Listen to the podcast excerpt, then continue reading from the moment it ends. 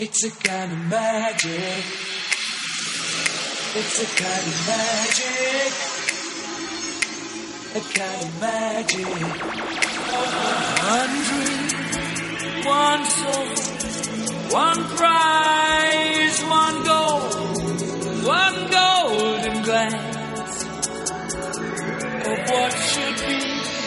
It's a kind of magic. One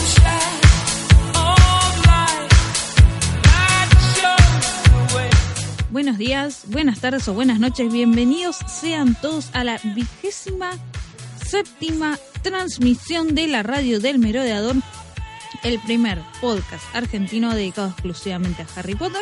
Mi nombre es Arilu y vamos a subirnos al Porangue de los Weasley con la misión de no chocarnos contra el sauce boxeador mientras vamos armando este nuevo mapa del Merodeador. Le voy a devolver el mate a mi copiloto y co-conductor Neo. Neo, ¿cómo estás? ¿Cómo estuvo tu semana? Hola Ari, buenos días a todos. Este, digo buenos días porque es muy temprano para lo, lo acostumbrado. Esta semana había estado practicando algunos eh, encantamientos con Fleetwick, ya que me estaba dando algunos tips para ir a buscar, el- seguir buscando el, el riñón de Charlie. Pero bueno, lo vimos interrumpido también para ir a la Crackman Boom a, a pasar Ah, un sí, buen sí. rato. Acá Ari estuvo haciendo cosplay.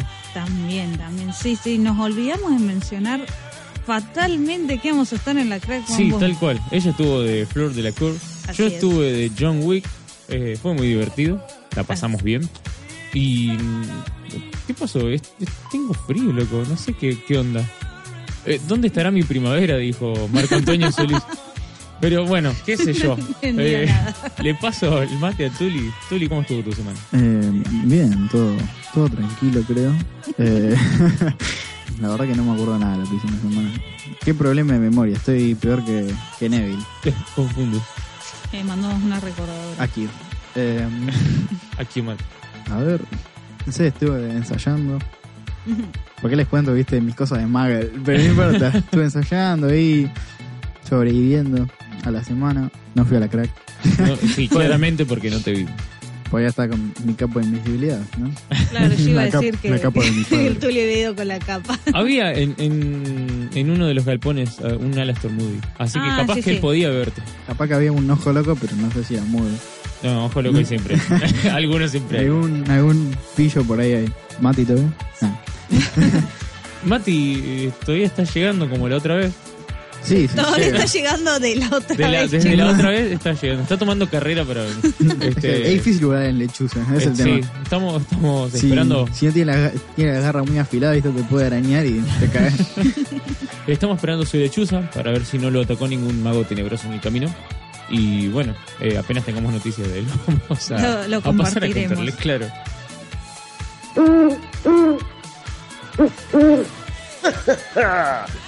¿Cómo le va gente? ¿Todo bien? Espero que estén bien. Este, recién, recién estamos llegando a la ciudad de Buenos Aires desde Londres. Eh, lamentablemente no tenemos la valija de Newt para esconder nuestros artefactos mágicos de los magos. Y bueno, básicamente ahora nos enganchó y quedamos demorados, por eso no pudimos asistir al programa. No obstante, la ausencia está justificada. Trajimos mucho material desde Reino Unido, así que a la brevedad vamos a estar compartiéndolo con todos ustedes. Eh, mucho material bibliográfico, mucho para hablar, así que les mando un abrazo grande, merodeadores, y nos vemos sí o sí en la próxima transmisión.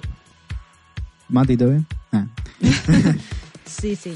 Así es. Bueno, estuvimos realmente en la crack, que es, eh, para quienes no saben, si es que hay alguien que no sepa, es el evento de historietas más importante de Argentina. Sí. Y no sé si saliendo de Argentina también de la región creo que- sudamericana. Creo que Yo diría Argentina y Rosario. Es, la, es exclusivamente, hasta ahora, de Rosario.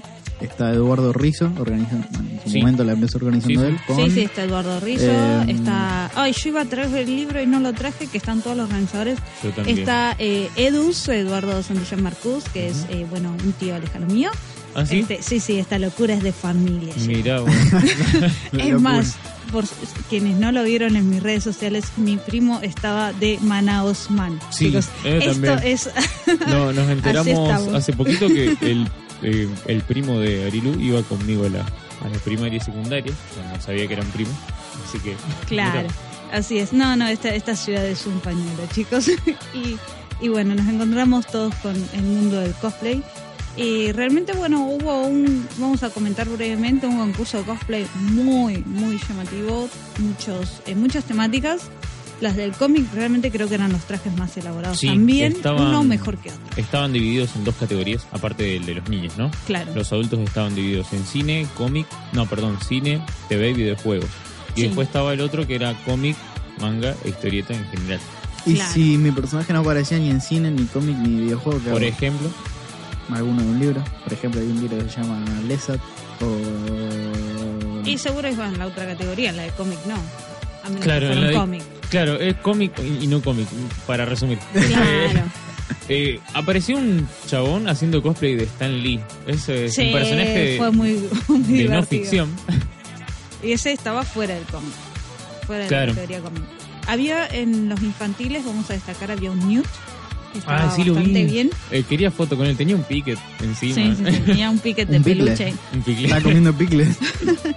Y después, bueno, aparte de, de- de mi persona que estaba haciendo de Fleur, estaba, había un Harry, Tal cual que, que, que es, lo, co- que es amigo nuestro. Un habíamos Harringui. visto en WizardCon. Un Ah, Harringui. Y había también eh, una Veratrix. Bien. No, bueno, y dentro de lo que fue Harry Potter, en sí los cosplays eran pocos este año relacionados. Eh, había estudiantes que no subieron a, a desfilar. Ah, sí, siempre, siempre. Porque hay gente que quiere ir de cosplay, pero no, no llegó a notarse. Hago co- co- cosplay, iba a decir. Eh, co- co- cosplay de mí mismo yendo al, al colegio. Vos sabés que tengo un problema, no me acuerdo qué hice en la semana. Todo mal. Porque, porque me tendría que preparar un poquito más para cuando me preguntan, ¿qué tal tu semana? Y- Obliviate. sí, no, no. Vin- Vinieron los de. ¿Cómo es los del disparador este? eh, los de los Men in hombres- Black. Los, hombres de los negro hombres de negro. con el neuralizador. El neuralizador. ¿Qué recuerdo? Bueno, el, el sábado estuve ensayando. Ah, repetía lo mismo. El, el Tuli quedó traumado, pobre, que no se acuerda. Bueno, a veces pasa. Bueno, en sí, la crack siempre supera las expectativas, realmente. eh, tenemos un pequeño desencuentro con, con el ganador de, de nuestra categoría en la cual participamos. Tal cual. Eh, nadie esperaba que ganara ni él mismo, vamos a ser sinceros. ¿Quién, ¿Quién ganó? Ganó un personaje de Umbrella Academy. eh, Uh. Sí. Todo bien con la serie, buenísimo, pero me parece que el traje era un poco improvisado. Y no sé, es como. Vos estás diciendo, por ejemplo, que había em, quizá cosplay de meses hasta años Exacto, de laburo A eso voy. y otro que este Sí, capaz sí. que se levantó ayer que- y dijo, che, me quiero ir de Umbrella. Sí, No es por me- bardearlo, capaz no está escuchando y no... No, tiene toda, tuvo todas las actitudes y todo eso, creo que ni él le esperaba ganar. O sea, yo no puedo decir nada, pero mi vestido era hecho a mano, chicos. claro. O sea, O sea. a eso voy. Hay gente que. El, el Stanley, por ejemplo, estaba maquillado viejo para parecerse viejo canoso y había traído el, el guante. Mi, mi capa invisible era tejida a mano, con, con magia real, muchachos. Eh, sí, también había chicos que tenían flor de traje, realmente todo el cuerpo Sí. trabajado, no, era nada que ver.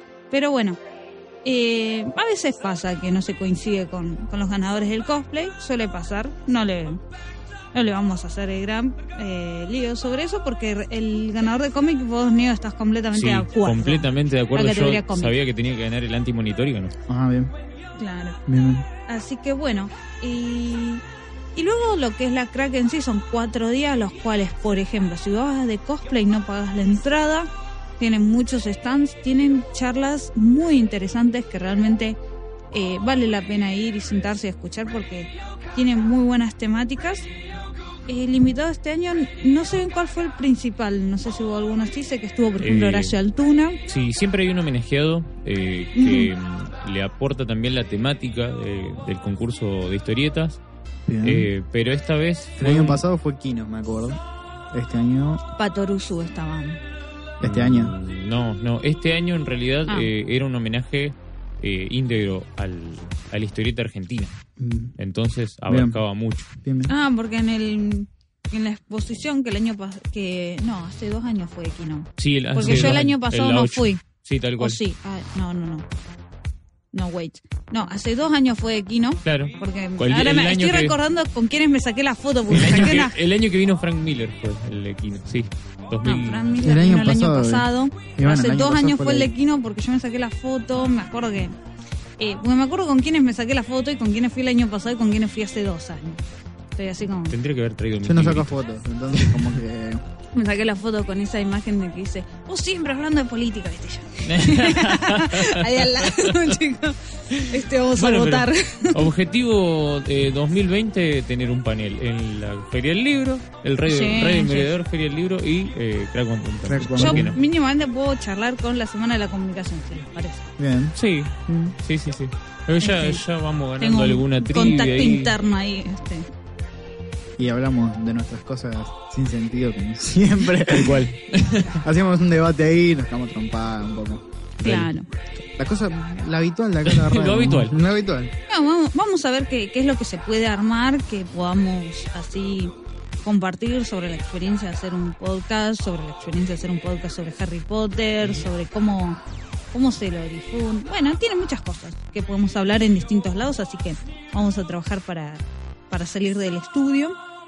Pero nos estamos yendo de las de Sí. por las ramas. Vamos, eh, vamos Y- a contarle a la gente de dónde estamos transmitiendo. Eso iba a decir precisamente. Hoy nos toca transmitir. Estamos en el laberinto. en el laberinto de la tercera prueba. Claro, exacto, esa misma ya. Porque la del lago, el lago era más complicado, chicos. ¿Vos sabés lo, lo aburrido que era para la gente quedarse una hora mirando el lago? Sí, pero, Tal cual. pero están No acostumbrados a ver la cara de Snape, entonces ya. Qué buen cómic, chicos. Hablando justamente de cómic, amo esas historietas. La de Lockhart la rompe. Después me la muestran, por favor. Bueno, y después te muestro el cómic. Dale. Así ¿Y es. en, en el mundo Magel dónde estamos transmitiendo? El mundo Mago estamos transmitiendo en Vinilo Records una nueva adquisición, viste, ya lo compraban. ¿no? Una un nuevo descubrimiento, nuevo descubrimiento neo, o sea, un neo descubrimiento sería este.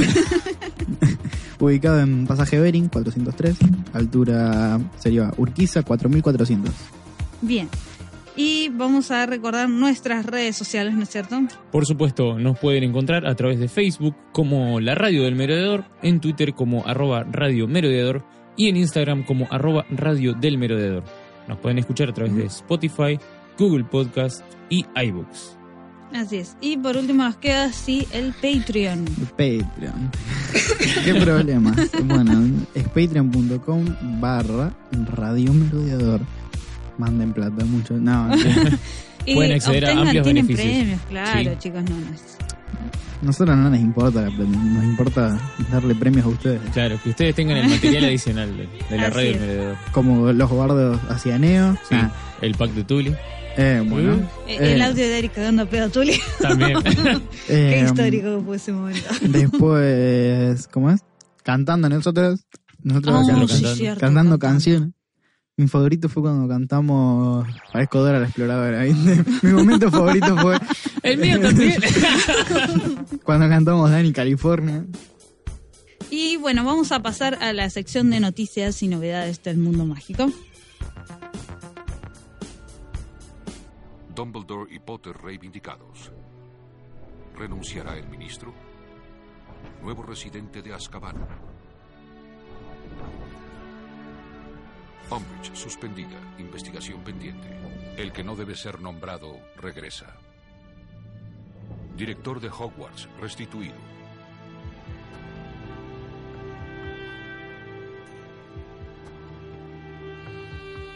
Bueno, estamos de regreso en la radio del merodeador. No sé quién quiere comenzar porque tenemos novedades de distintos lados.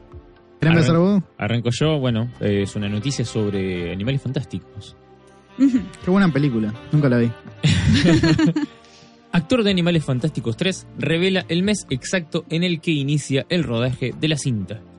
Este fin de semana se realiza LeakyCon 2019, una convención fan anual de Harry Potter. En el evento, un actor de los films de Animales Fantásticos confirmó el mes de inicio de grabación para la tercera entrega de la saga. Dan Fogler, quien interpreta a Jacob Kowalski en la pantalla grande, reveló en un panel de LeakyCon 2019 que el, el rodaje de Animales Fantásticos 3 inicia en febrero de 2020. Ah, ya lo tenemos casi Acá, encima. acá, dentro de poco, en un par de meses. Sí, cuando nos demos cuenta ya va a estar. El dato fue difundido posteriormente en Twitter por The Leaky Cauldron, eh, el sitio fan de Harry Potter que organiza LeakyCon cada año. Confiamos en Dan Fowler como fuente de información, así que creemos firmemente que Claro. en febrero de 2020 es la fecha de grabación que tiene programada la película.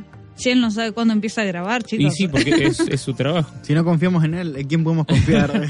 No creo que le digan otra fecha diferente. Che, flaco, vení en febrero y, y grabamos, dale, y ellos arrancan en No. noviembre. ¿eh? Capaz está mintiendo. Capaz está mintiendo. No, igual esto coincide con lo que dijo eh, Eddie Redmayne de que empezaba a principios del año que viene, así que estamos... Claro, febrero sigue siendo principios para mí porque uno no se acostumbra todavía el año en que está. Yo para Este- mí estamos en principio, estamos en octubre, bueno, vos tenés un problema. Dicho eso, no nos sorprendería eh, que el rodaje comenzara en esta fecha, ya que Warner Brothers ha cambiado dos veces el inicio de grabación. Mientras la película salga mejor que la segunda, Eh, tal cual, eh, que cuente más cosas. Todo que mal, empiece cuando quiera. todo mal, porque yo ya quería, ya para el año que viene verlo, ahora tengo que esperar dos años más. Tenés que esperar, sí. Dos Sí, años más, sí, tengo sí. que sobrevivir dos años más. No, para, para, dos años y un mes. Dos, dos años y un mes.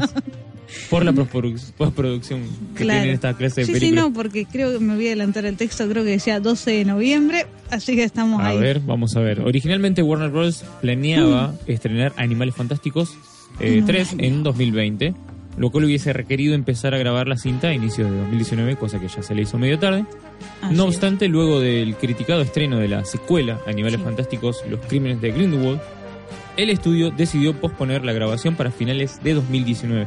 O sea, dijeron esto medio bodrio, vamos a, a tardar un poquito más, pero vamos a traerle algo mejor. Eso quiero creer yo. Claro, vamos a revisar mejor los Claro. datos, vamos a poner gente que no esté eh, viva antes de tiempo, una cosa así. Te están trabajando el subconsciente en realidad. Te dicen eso, hacen cualquier cosa y vos decís, ah, pero trabajaron más tiempo. Y vos Claro. ya subconscientemente. Ah, eso es una buena, una, Inconsciente. una Una buena observación. Tu subconsciente dice, ah, bueno, ya está, está mejor.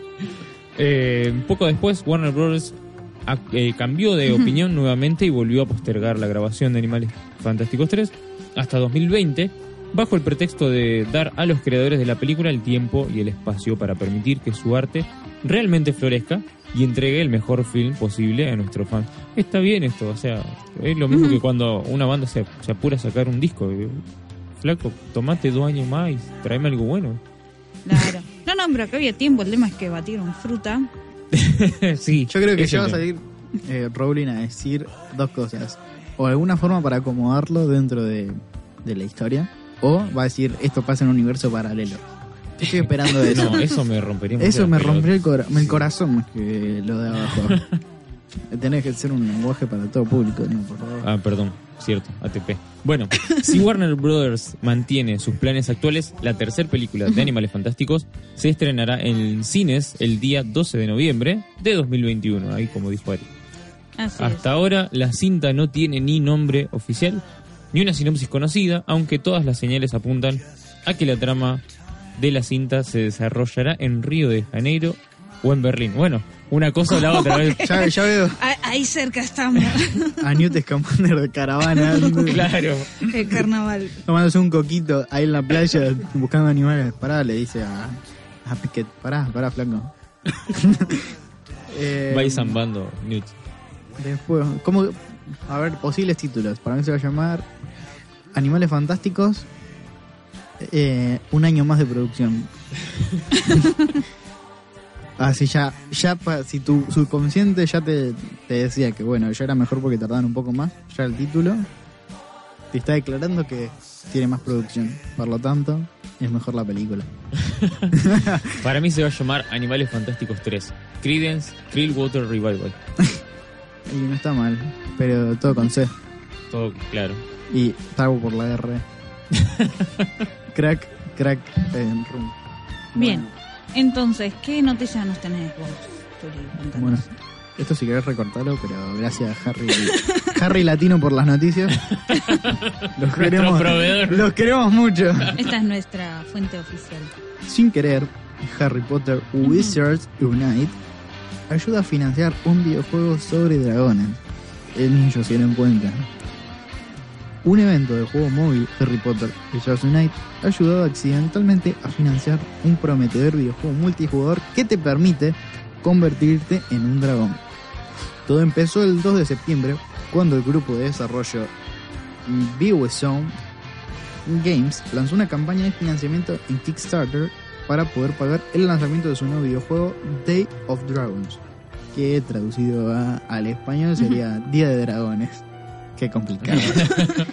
El título es una experiencia multijugador en la que todos los jugadores son dragones capaces de volar y lanzar fuego. Puedes ver 8 minutos del juego en el reproductor de día de abajo. Es porque ya estamos en la página. Gracias, Harry. Gracias, Harry Latino, por tanto. Lo pueden ver a través de el podcast. Claro.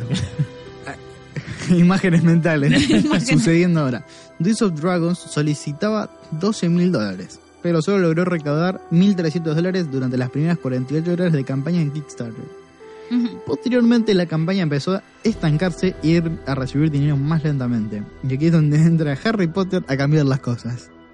El mismo día en que el videojuego Days of Dragons lanzó su campaña, el equipo detrás de la app Harry Potter Wizards Unite confirmó el desbloqueo de un evento para el día 7 de septiembre llamado Día de los Dragones o en español Days of Dragons en inglés. Sí, Harry Potter empezó a hacerle publicidad para juegos sobre dragones de manera no intencional. Y la parte más extraña es que esta publicidad accidental no empezó a rendir frutos hasta después, cuando llegó el Día de los Dragones dentro de The Witchers Unite. Los jugadores buscaron Days of Dragon en Google y que encontraron el videojuego de Days of Dragon, ya que aparecía como primer resultado de la búsqueda. El analista Tom Videux asegura que el videojuego recaudó 13 mil dólares tan solo en un día, gracias a esa coincidencia de nombres. Y aprovecharon como unos campeones. Y sí, El portal de noticias Eurogamer agrega que para cuando terminó el primer mes de la campaña de Kickstarter, Days of Dragons había recaudado 500 mil dólares. O sea, necesitaban, ¿cuánto? 12 mil dólares y 500 mil recaudaron. Es decir, Bien. No se lo esperaban. o sea, no solo que van a hacer su videojuego, sino que se quedan con el resto para ellos y, Y se, sí. se hacen un coquito en la playa. Se van al Río de Janeiro a, ver, a ver, a esperar hasta febrero y ver la película. 41 veces su meta inicial. Es decir, 41 veces más lo que esperaban. Bueno, eso es todo. Ya lo demás que agrega son un par de comentarios sobre la producción y demás. Mirá Estoy, vos. estoy Bueno. batiendo yo, pero La, la rehicieron. pero lo central que es Kevin que le hicieron a esos sí, muchachos. mal. eh, ¿Por qué no nos pueden salir así las cosas? Digo, no sé, se, se podría equivocar alguno y, Y hacer crecer nuestras y, acciones. y- y comprar la radio mediador, ¿viste? No sé. No, a mí nadie me compra, loco. Quisieron comprar el mapa de mediador por, por Google y nos compraron a nosotros, no sé, no, no sé. Ay. Bueno, y vamos a pasar a nuestra sección de, de stalkeo habitual, ¿no es cierto? ¿Dónde en el mundo está Tom Felton? Así es. Y bueno, hoy, eh, bueno, para hoy, Tom Felton realmente estuvo trabajando mucho para nosotros, voy a ser sincera.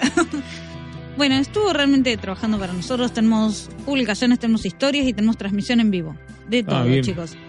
Por ejemplo, hubo una historia que yo realmente no la entendí hasta que, bueno, ahora me la puse a ver en detalle, que era una chica que estaba haciendo cuentas con una calculadora, no sé, el tamaño de una notebook, más o, menos. Esa es toda la plata que se ganó. No, sí, yo tampoco la entendí esa. Pero no, de, caigo que es la calculadora, porque si no, no tiene mucho sentido lo que es la publicación. Vale, la historia. Después nos estuvo mostrando a Willow en el parque haciendo amigos. Primero como estaba media tímida, después bueno, haciendo amiguitos en el parque. Y después estuvo eh, paseando con su skate. Y creo que con Willow también y, y mandaba fotos de unos paisajes realmente muy lindos. ¿Dónde en el mundo es eso? Y más o menos, no sé si habrá vuelto de Londres todavía. Ah, no sé. Puede ser en, recordemos en que- Río de Janeiro o en Berlín. Claro, Una de dos. Pasa que son muy parecidas. Claro. están cerca, están cerca. No sé si. Bueno, no, unos atardeceres lindos, también un montón de gente. ¿Qué hay que hacer para que esté Tom Felton paseando en skate cerca tuyo? Sí, no sé. Así que, y bueno, Raptar el perro. también estuvo haciendo una transmisión en vivo tocando la guitarra. Usual, una ¿Algún- guitarra nueva. ¿Algún tema conocido? Ah, ustedes se fijan mucho en eso. ¿En la guitarra o Le, ya, esto le, hasta el nombre le pusieron las guitarras. Sí. Claro, esta ahora tiene como una marquita alrededor de... Te llamaré Lisa Junior. Eh, no me sale el nombre de la parte de la guitarra. ¿Cuál? la ¿Dónde? caja, la caja, el hueco, Acá. Ah, sí. Sí. el torombolo. Ah, y ya bueno, y salió inventando con un, con un gorro, estaba así como muy estilo jubilado, más o menos. Eh, indigente. Así que. Y después subió una historia, una entrevista a Ricky Gervais. O Gervais. Eh, Gervais. Sí, sí. Que bueno, no, no le presté mucha atención, la verdad. Eh, en- era en el programa 60 Minutes y, y estaba nomás ahí charlando y él subió. ¿Y qué? Como, que sería como un minuto para ganar de Marley. El equivalente a eso. Claro, más o menos. Es que 60 min- ah, pero era 60 minutes. Claro, el Ah, programa yo- en donde estaba haciendo la entrevista. She says 60 seconds. Sí, sumarse. Idéntico. La- la- los mismos números, mismos matemáticas, todo. El mismo si- el sistema Sí, sexagesimal. idéntico. Bueno, y después eh, estuvo subiendo unas fotos con un amigo que no está etiquetado. Día 1, dice. Un desconocido. Eh, en Vancouver, en British Columbia. Eso es. ¿Es Colombia? ¿Es Vancouver? Para Claramente. British Columbia. Eh, Hay un Vancouver en Estados Unidos. Eh, digo, en, en Inglaterra. me parece que debe ser Canadá. Estoy, estoy chequeando ahí. British Columbia. O sea que estuvo en cuatro países en uno solo. más o menos. Estuvo como se metió en un portal, ¿viste? Estuvo así, a lo largo. Para mí que Tom Felton es también coso. Es Doctor Strange. Doctor Strange. Que abre el portalcito así. Ahí está la... Les tengo la... ah, pará, pará. Ahí estamos. No, le, les tenía la ubicación en grados y en minutos. Ah, bien. Es Percy Jackson, ¿quién es? A ver, a ver. Mirá que yo no, no entiendo las coordenadas. Si vos me tirás los números, no, no me dicen nada. Bien, déjame ver qué es. A ver acá. Yendo como para el norte, girando alrededor del mundo, en algún momento lo encontrás. Revisá todos los países, todas las ciudades y hay do- dos o tres Vancouver, porque hay uno en Colombia también. No, no, sí, sí, confirmado es, es ¿Es Canadá. Canadá? Sí, sí, al oeste de Canadá. Ah, mira. Columbia Británica, porque, bueno, no sé si ustedes saben, pero Canadá tiene como una eh, monarquía parlamentaria. Can- ah, había escuchado algo así. Pero me pasa que Canadá es más raro que la mierda. ¿Por qué? Y imagínate que ma- manejan del lado izquierdo. Ah, se equivocaba de. Pues aparte de- hablan, algunos hablan, hablan en francés, otros hablan Sí, en está inglés. todo mezcladito. En catalán. Sí. No, Eso no- lo acabo de inventar yo, pero No. pues, Algunos A la- en catalán debe hablar. No, no juegan al fútbol. Estuvo cerca, claro, ahora, ahora entiendo bien la- lo que son las fotos, estaba cerca de la parte oeste de Canadá y ahí se ve, bueno, la costa que mostraba antes en sus historias era de, de esa parte. Y ahí es donde se fue con Willow, recordemos. Bueno, nuevo mapa desbloqueado para Tom Felton. pintó Canadá arriba. ¿Dónde en el mundo es el Tom Felton? Claro, en la Canadá. parte su- sudoeste de Canadá. Canadá, ahí en las- en las cataratas de Niágara, volando en escoba. Era eh, latitud en norte, la los Nimbus 49, 2001. estaba a los 49 grados, este, este Instagram me asusta chicos, sépanlo, 49 grados, Eh, latitud eh. norte, Ahí te dice lo que es, está tomando un café ahora. Toma un café, está pasando el perro, está dando un skate, todo eso te dice. Te, te decía en vivo dónde estaba. Yo, Da miedo. yo no, no quiero ser parte de eso. Ya estoy cerrando mi Instagram. No, no, no, no, no, no. Bueno, sí. bueno, sí. Así que bueno, bueno eso es todo lo que Tom Felton ha hecho para nosotros, Un montón. Bueno, bastante. ¿qué vamos a hablar hoy? Ah, sí, sí, nunca. Nunca dijimos el tema del día. Así es, hoy vamos a estar hablando de, entre tanto que desvariamos, nos olvidamos, de, ahora en- después del break musical, de la cuarta película de Harry Potter, El Cáliz de Ujú. Fuego. La adaptación del cuarto libro. Así es. Coincide el cuarto Controversial, no sé qué, no sé cuánto. A mí me hubiera gustado acá que este Santi así lo bardeaba y Sí. nosotros lo bardeábamos a él. Ver- Sí, porque como necesitamos a alguien que la tire bien abajo Sí, y alguien que la suba bien arriba. No sé si va a haber alguien que la suba bien arriba, Vamos pero a ver. defenderla quizá. Vamos a ver qué sucede. Vamos Eso a es, es un experimento social. Mientras tanto tenemos un break musical que fue especial esta vez. Así es, sí, sí, porque esta vez directamente consultamos a nuestros oyentes qué canción les gustaría escuchar. Abrimos la, con- la convocatoria. Y el Tuli, vos, ¿cuál elegiste ayer? Ya está, la que digo yo, No, Sí, sí, pará, ¿qué? Ah. a ver, pará. Primero quiero escuchar qué- cuál es tu Hay una opinión. que está descartada porque no se puede repetir, Ajá. que es Bohemian Rhapsody. Rhapsody. Claro. Que, que la Gracias por haberla elegido, pero ya, Mm. eh, Ya fue el- ganó. el, primer break Así musical es. lo ganó Bohemian No, Rhapsody. como lo mejor.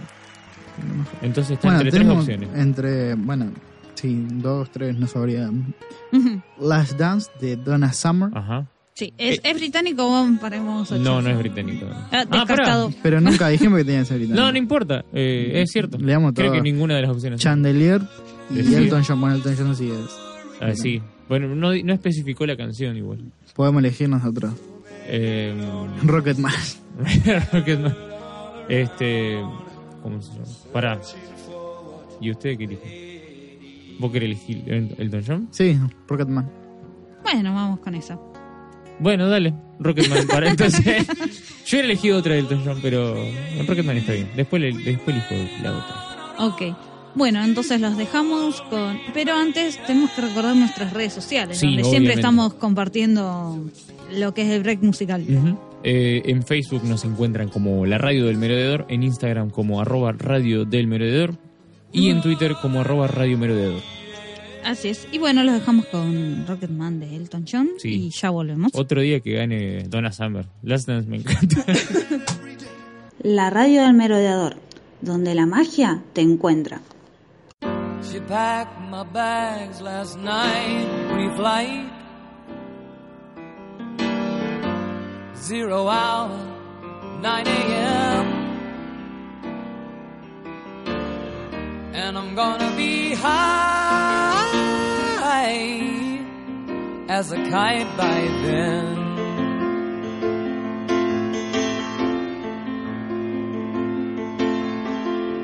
I miss the earth so much. I miss my wife. It's lonely out in space on such a timeless flight.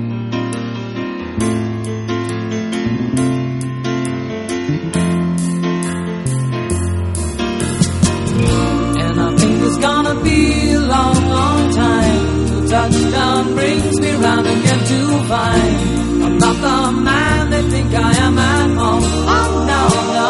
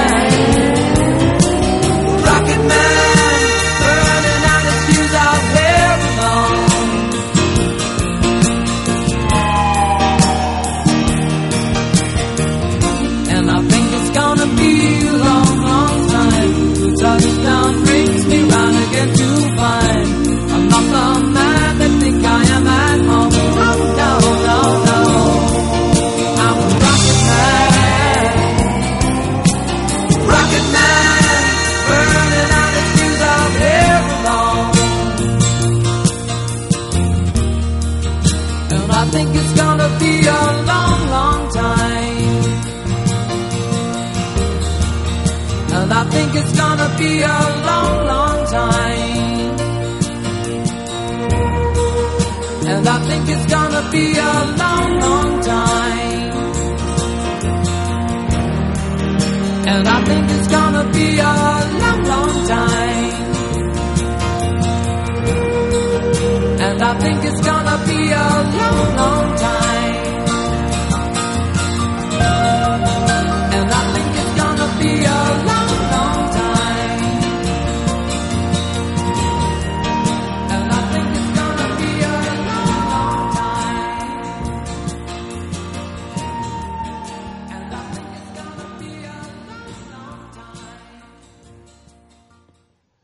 La radio del merodeador, donde la magia te encuentra.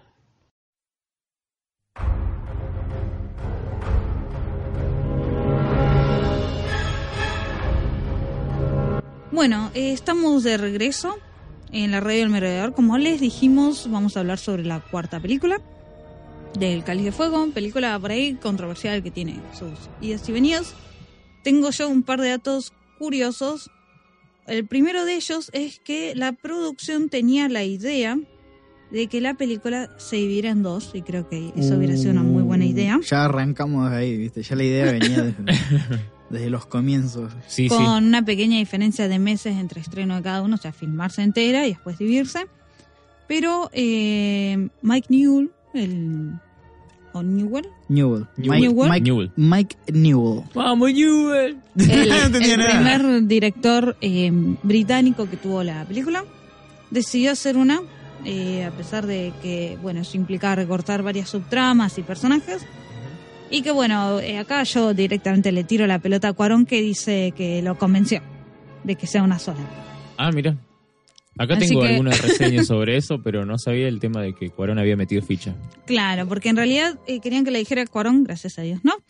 Y bueno, eh, Eh, Eh, esto es más controversial que de lo que pensaba. sí, sí, en- al final y bueno, entonces contratan a, a Mike Newell, que, que, bueno, decían hacer una sola, que creo que es una mala decisión.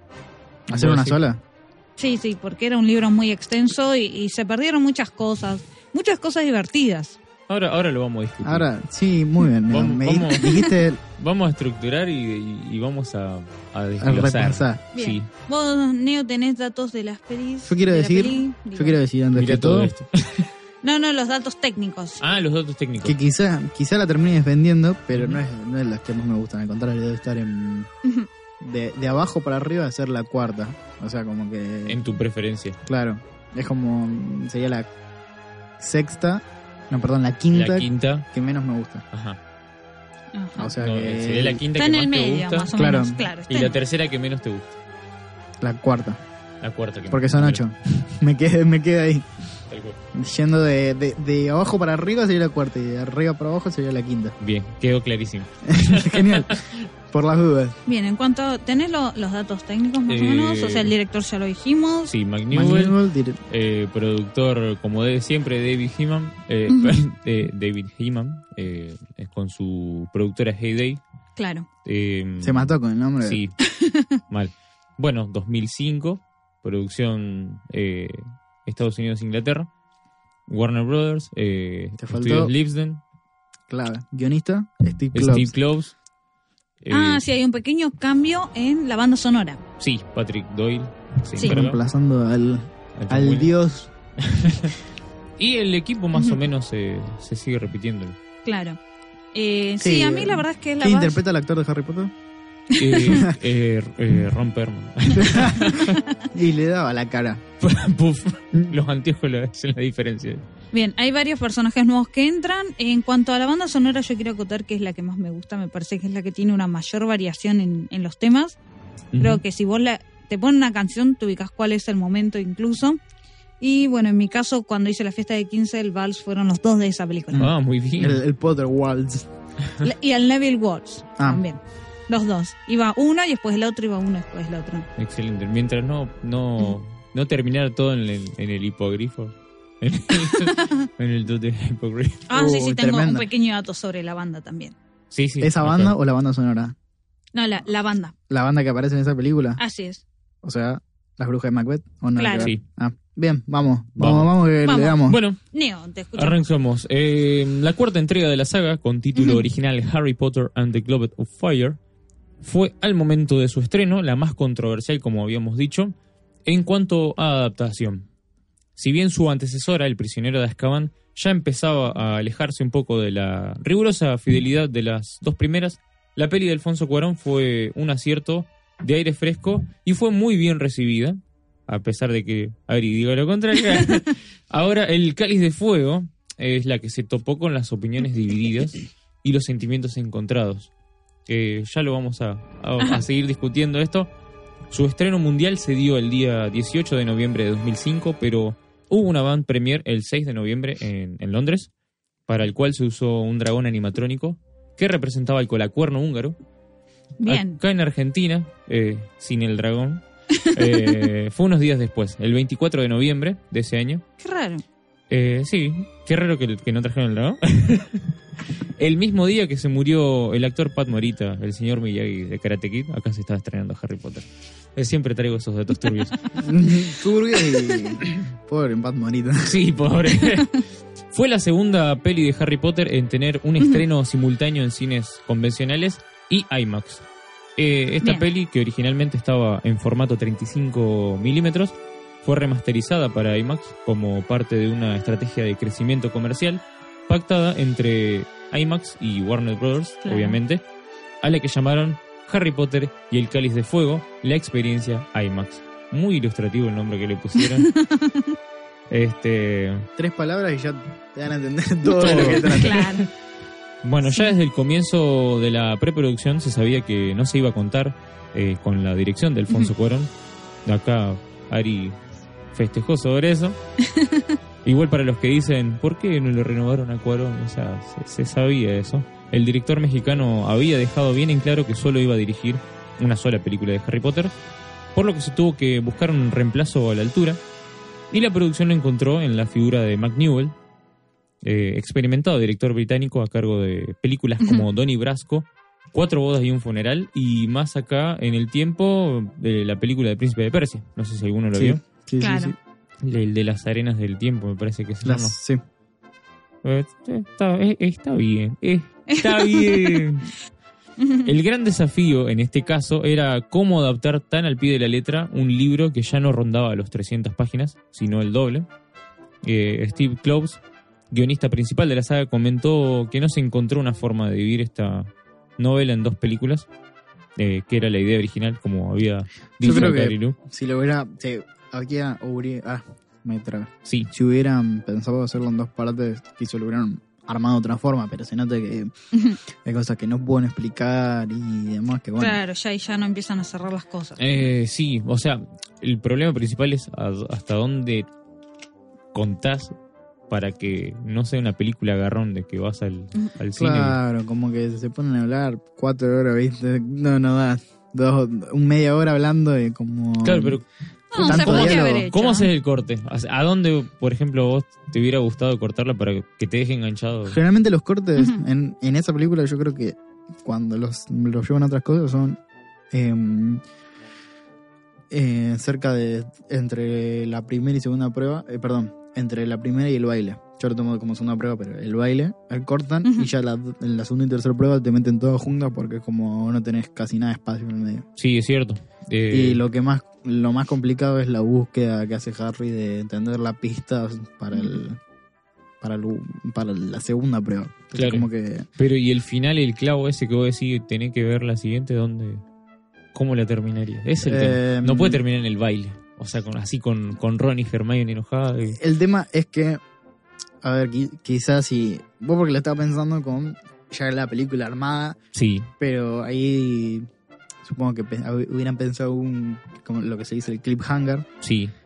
de otra forma y con qué sé yo con el tipo que después descubrimos que es Barty Crouch Jr. con eso que se cae entre la escalera y demás podría ser con algo de ese qué sé yo Ah, bien. Sí, bueno, puede ser. o Puede sea es ser. como que habría que reformular toda la película Eh, sí, exacto, tal cual. Pero igual complicado. Complicadísimo. bueno podríamos hacer una de la experiencia cómo haríamos nosotros Sí, bueno. ¿Por qué no hacemos eso? ya está tiré una idea Hay que notar todas estas cosas. hay que anotar Este, aparte, es, todas esas ideas siempre las tiramos al micrófono, así que se- eh, sería cuestión de recopilarla, ¿no? Claro. Eh, Bien. Bien, eh, a ver. El rodaje se arrancó en mayo de 2004 y Sí. los protagonistas recién arrancaron a grabar en junio en los estudios de Libsden. El tiempo apremia, como le gusta decir a nuestro amigo Santi, porque te crecen los pibes. O sea, Y sí, obviamente. Claramente. Entre las incorporaciones más importantes del elenco eh, se encuentran Brendan Gleeson como Alastor Moody, Francis de la Tour como Madame Maxime, eh, Predak Bielak como Igor Karkaroff, Sí. Clemens Posey como Flor de la Cour, eh, Stanislav Janevsky como Victor Crumb, Robert Bartman, eh, Bartman, Robert, ah, Robert Pattinson, porque Eh, pusiste Robert Batman Vampiro Luminoso Pattinson como Cedric Diggory, Miranda Richardson en el papel de Rita Skeeter y la tan esperada aparición de el entonces eh, Lord Voldemort, interpretado por Ralph Fiennes. Hubo Bien. grandes desafíos técnicos a afrontar en esta vuelta. Sí, espera que voy a comentar unas Sí, sí. cositas. Adelante. Primera, que ninguna de las actrices que hacen personajes franceses tienen acento francés natural.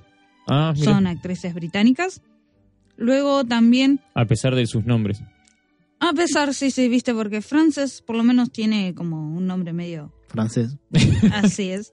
Y, eh, por ejemplo, el actor de Víctor Krum, les comento, tiene dos líneas en la película, con un total de 20 palabras.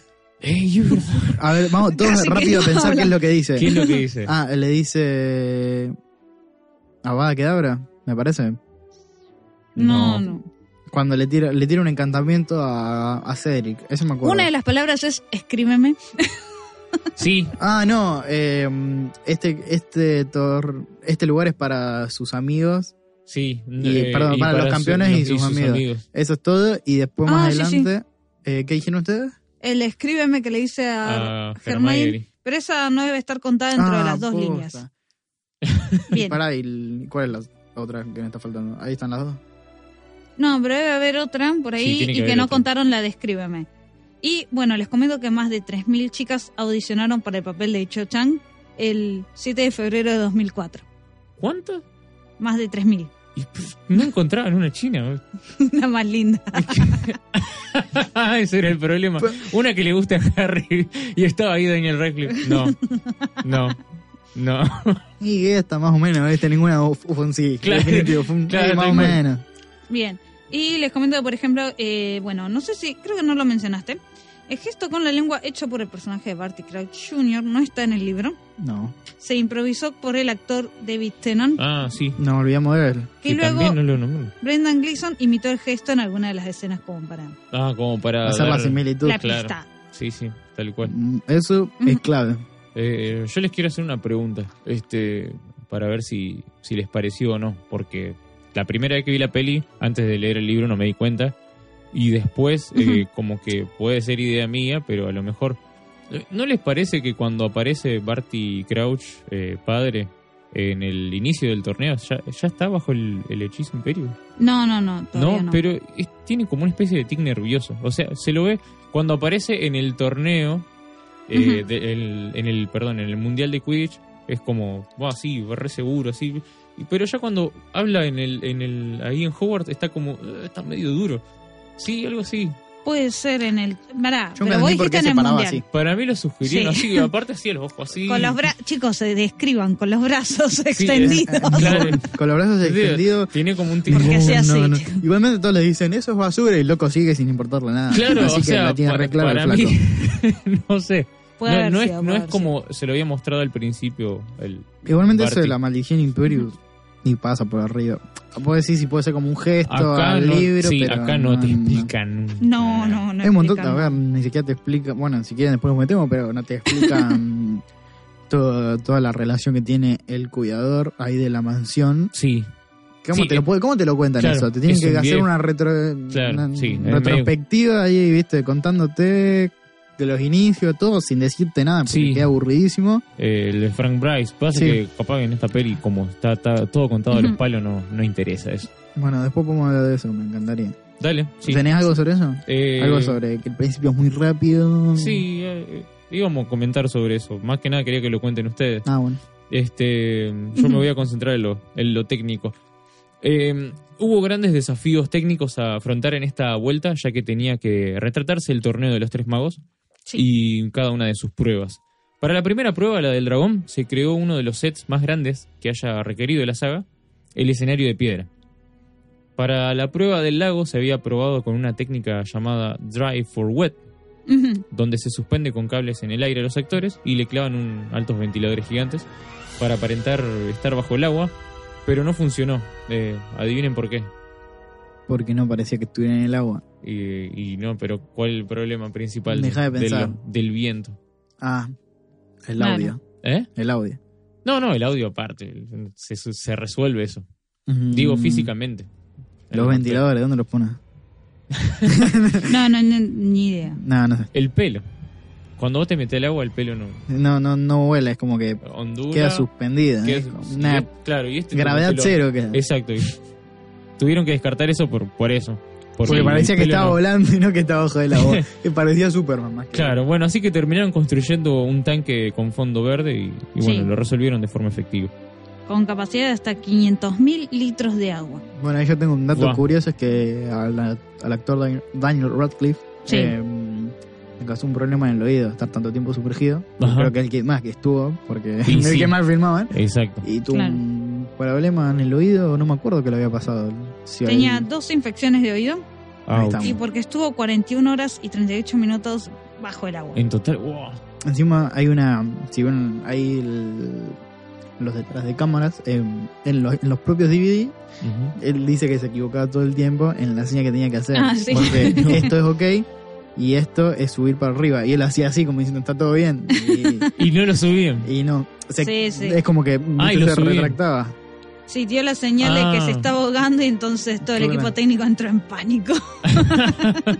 Y eso significa, vamos muchachos, Claro, pónganse". subo- ah, súbanme, claro. Se tiraba 63 veces de la cuerda si se encontraba el tesoro y 64 si se le acababa el aire. No, al revés. bueno, Bien. referencia a Simpson. Eh, ¿Qué iba a decir con respecto a eso? Bueno, ya se me olvidó. La cuestión es que se me olvidó también. Bueno, entonces estábamos en el, en En el el- set en el acuático set. Bueno, más eso. grande que se haya construido hasta ese momento. Bueno, y para la tercera prueba, el laberinto lo hicieron con Ujú. paredes de reja, que después lo recontra rellenaron con más CGI que Transformers, para hacerle el, el- los arbustos. Claro, eso eh, en el libro es el campo de Quidditch, pero ahí como puede ser cualquier lado, es como, se Sí. ponen, no sé. No te especifican. No, Eh, oh, sí. Para, No, no, ni- ¿no te lo muestran desde afuera eso? Te lo muestran de afuera, pero en ningún momento ves como alguna pared que indique que eso es el campo de Quidditch. El campo de Quidditch, como está planteado, me parece no es suficientemente grande para Ah, cubrir toda esa para con- cantidad. Sí, claro, pero igual también están los hechizos. Ah, tal cual, pero qué sé yo, nunca, nunca veo los, los postes ni nada de eso. Igual Ah, es como que la onda del torneo es jugarlo, porque para verlo, viste, entre el lago que no se ve. No, no se Y el laberinto tampoco, el, el- chicos. el único que podían ver era el del dragón, después lo otro era un garrón. Sí, Sí. noto como que lo festejaban, viste, cuando estaban por el laberinto y después se Y quedaban después- todos así, che, qué lindo día. Claro. ¿Cómo estarán los chicos? Es como Ah. que hasta que no aparecen las chispas y rescatan alguno, no, no hay nada Ah, para mirá, ver. Ahí se perdió Sí, uno. Más o menos como los que ven la Fórmula 1, que los ven arrancar y los ven cuando terminan la. completan la vuelta. y- Bien, y en la escena del laberinto están las eh, alumnas de, de Bob Button bailando la Macarena. Ah, cierto, Para- tal cual. Están Ah, haciendo el movimiento de- no, no me había dado cuenta que era la Pero Macarena. es como ver- es la Macarena versión francesa, una cosa así, porque dicen Ugachi, Truga, no, una cosa así medio rara. Escúchenlo por favor, porque no tiene, no tiene pérdida eso. No, no, me, no sé francés, perdón. Eh, bueno, la música esta vez estuvo a cargo del experimentado músico británico Patrick Doyle. Eh, trabajó en Mary Shelley's Frankenstein, Eragon, Thor. eh, ya que tampoco se pudo contar con John Williams, como había dicho acá el equipo, por la cantidad de compromisos que tenía en 2005. En un principio se rumoreaba que Jarvis Cocker, cantante de la banda Pulp, que seguramente es lo que vos decías, eh, era quien se haría cargo de la composición de la banda sonora. Como sabemos hoy en día, la, la onda era que, que tanto él como otros músicos de, de Radiohead tuvieron, Radiohead tuvieron su cameo como la banda de rock mágico Las Brujas de Macbeth. Sí, La primera vez que vemos a la bruja en Macbeth. Que vemos algo fuera del mundo mágico. Eso es, es genial. claro, que estaba compuesta por integrantes de la banda Pulp y Radiohead. Y Radiohead, tal cual. Los dos. Mezclados. Así que sí, acá en Argentina hay una banda que hace el show de, de las brujas de Macbeth. ¿Ah, sí? Sí, sí, sí. A, a mí no me cierra mucho eso. Va, no me cerró ni. Como que. ¿Qué cosa? es Esa la, escena. La banda de rock así en, en el baile no, no me. No me aportó nada.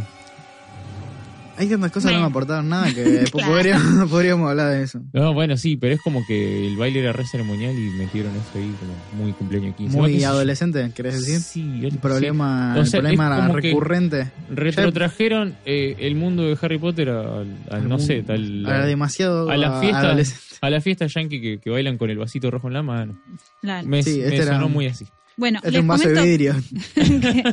durante el baile de Navidad las paredes del gran comedor estaban cubiertas de plata altamente reflectante. Y eso era un problema.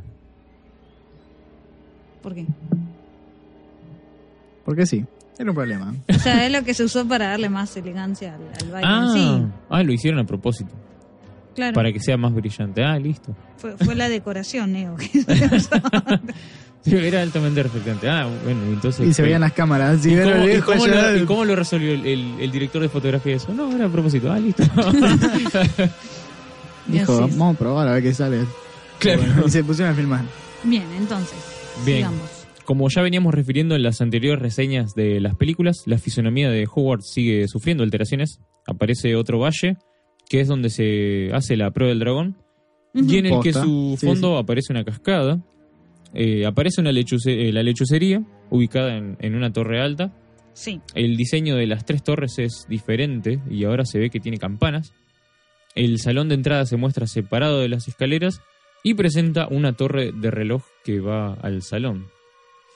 Eh, otra particularidad que tiene esta entrega es su clasificación, que parece haber madurado junto con sus Claro. protagonistas, pues, por su tono más oscuro y terrorífico y sobre todo por la violencia gráfica, aunque no muy explícita, e incluye las muertes de, de algunos personajes. Mm. Eh, esta película recibió la clasificación PG eh, 13. fo- eh, 13, sí. Eh, Peggy 13. Le dicen PG, los, PG los españoles. ¿Cómo, ¿Cómo le dicen?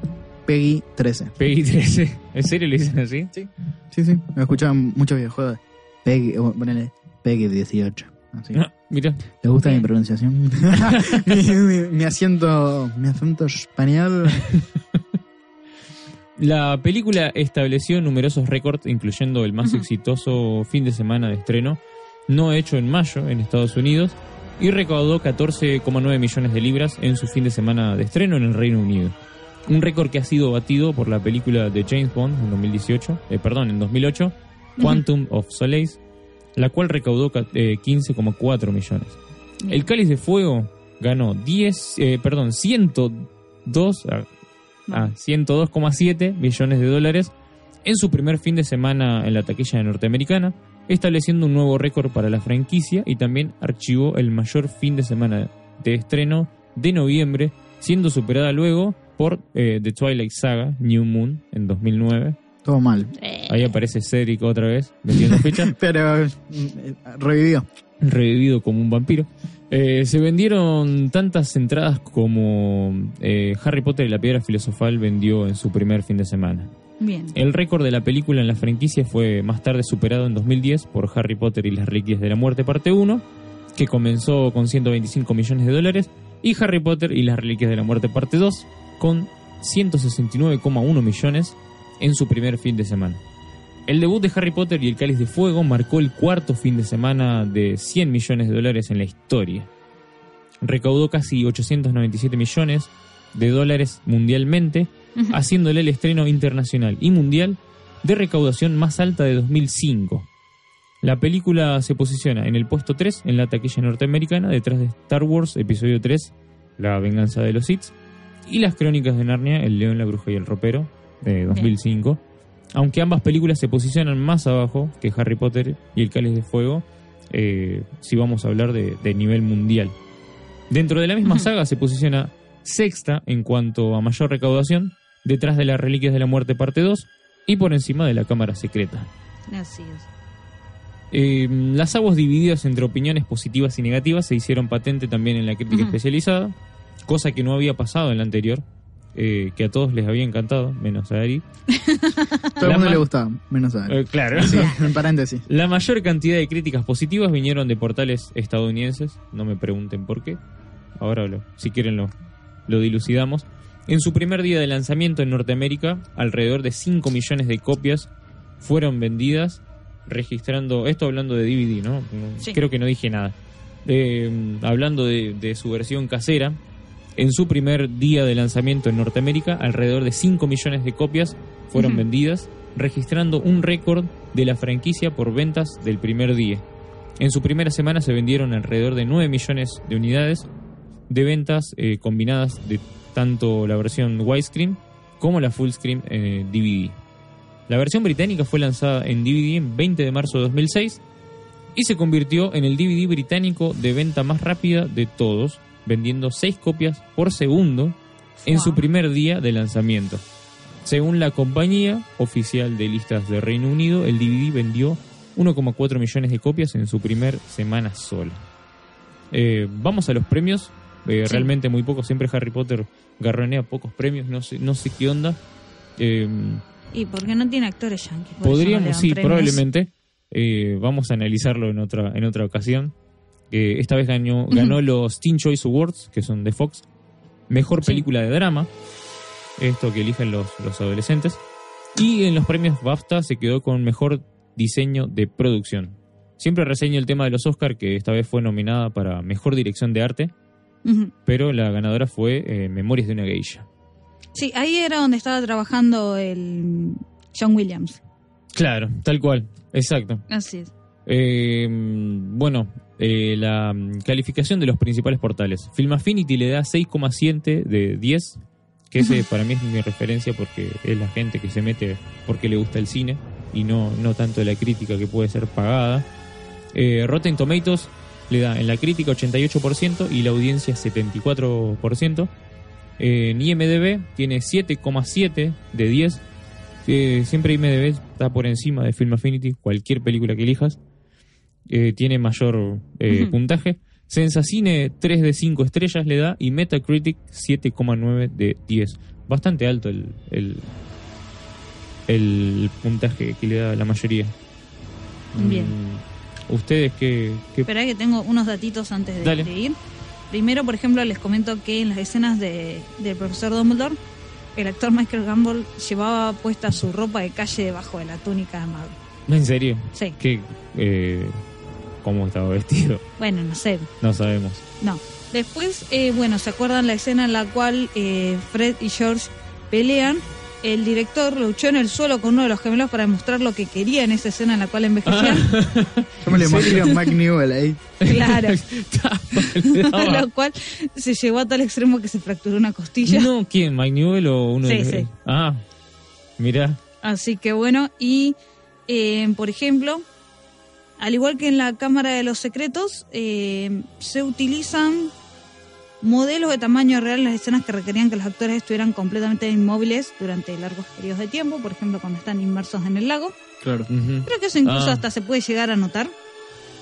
Ah, Y- pero después nos los reemplazaron digitalmente. algunas cosas sí, a lo mejor cuando le, le toca la carita. Claro. a Ron. Bien. Eh, los chicos, por ejemplo, tenían tres semanas de práctica para el vals del baile de Navidad, excepto Daniel, que tuvo solo cuatro días. Y entonces Se eh, esta nota. es la razón por la cual se muestra Tan principalmente ¿no? el baile desde de la cintura hacia arriba.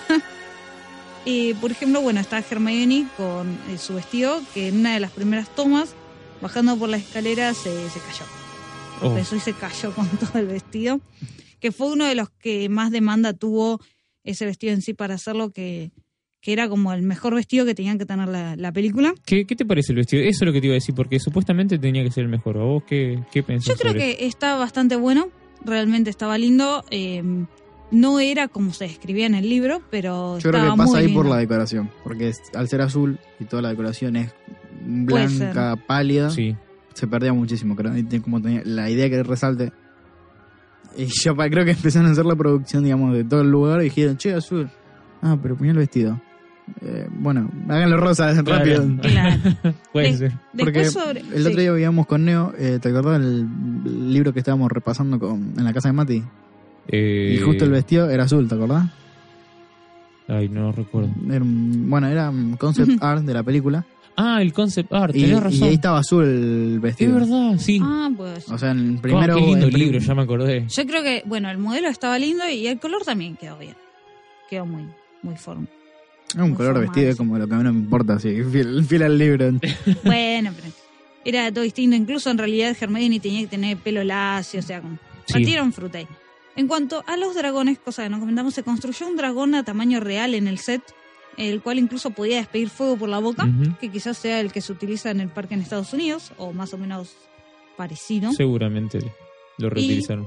Eh, la primera prueba con el colacorno húngaro tomó más de 140 tomas de efectos especiales.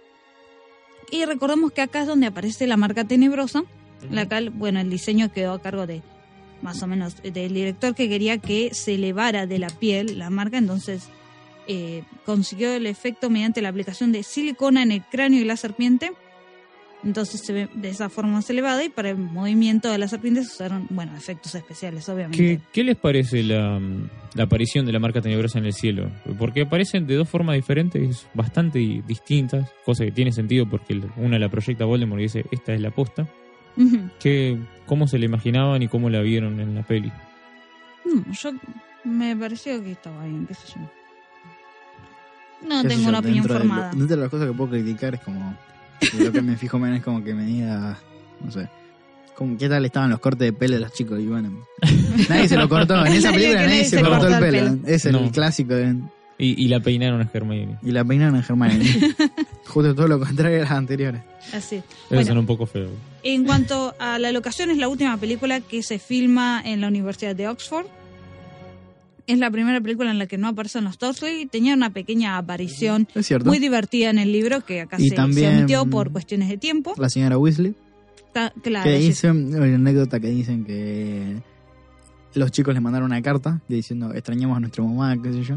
No, Ah, siempre la veían. Claro, Ah, sí. qué tierno.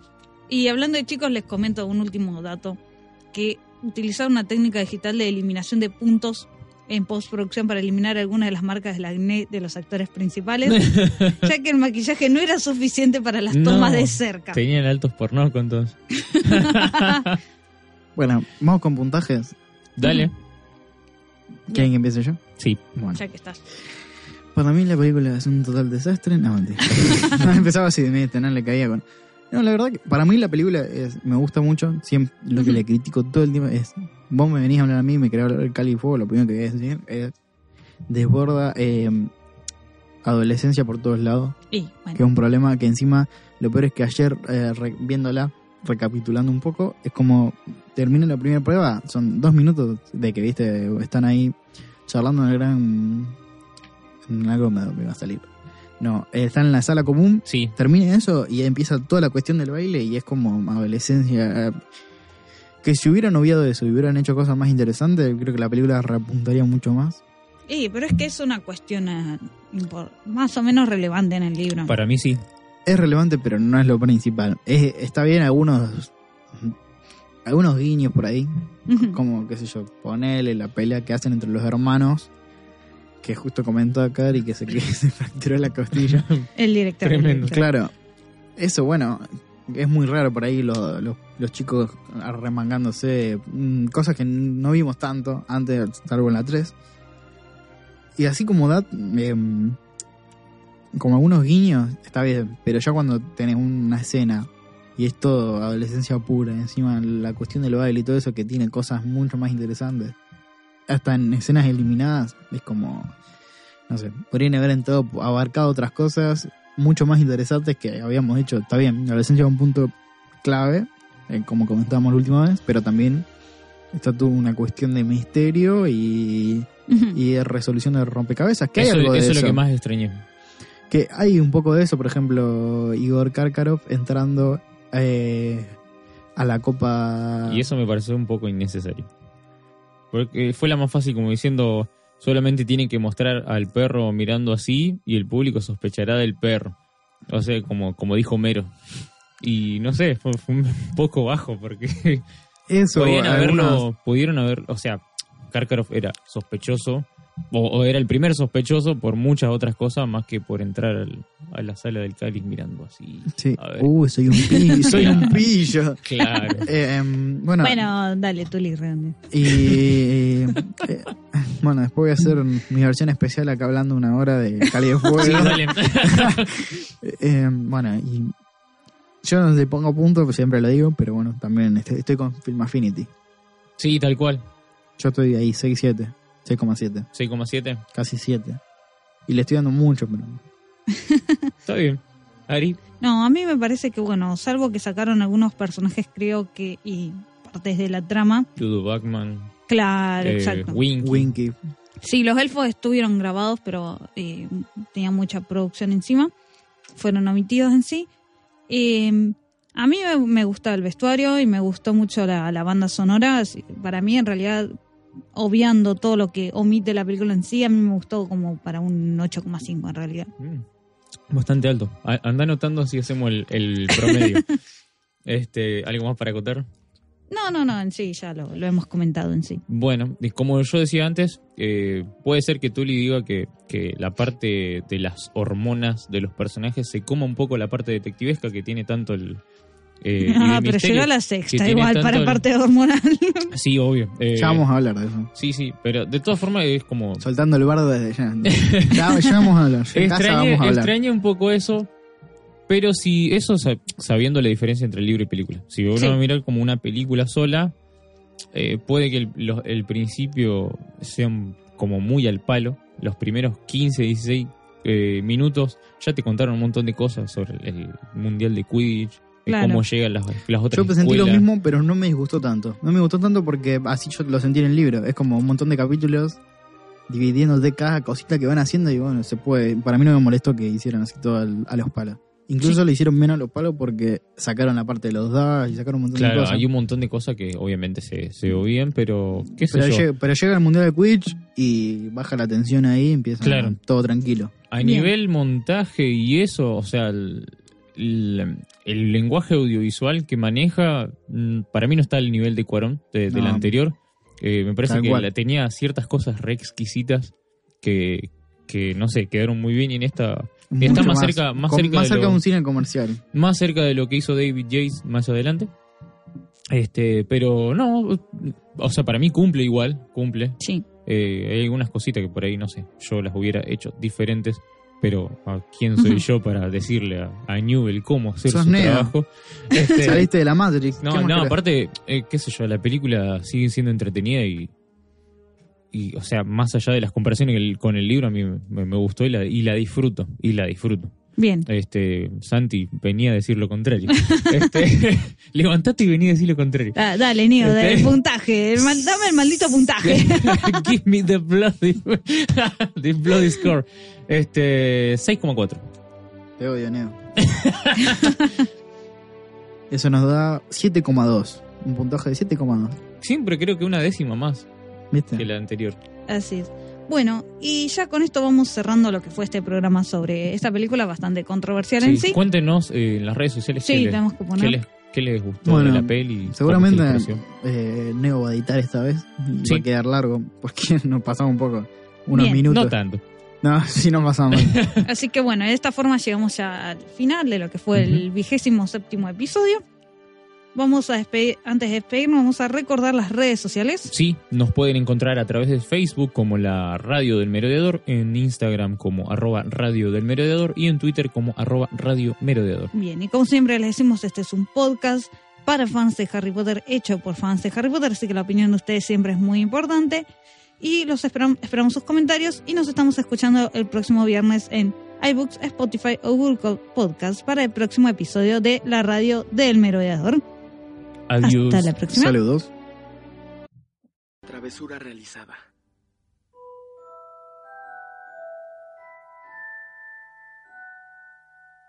Nox.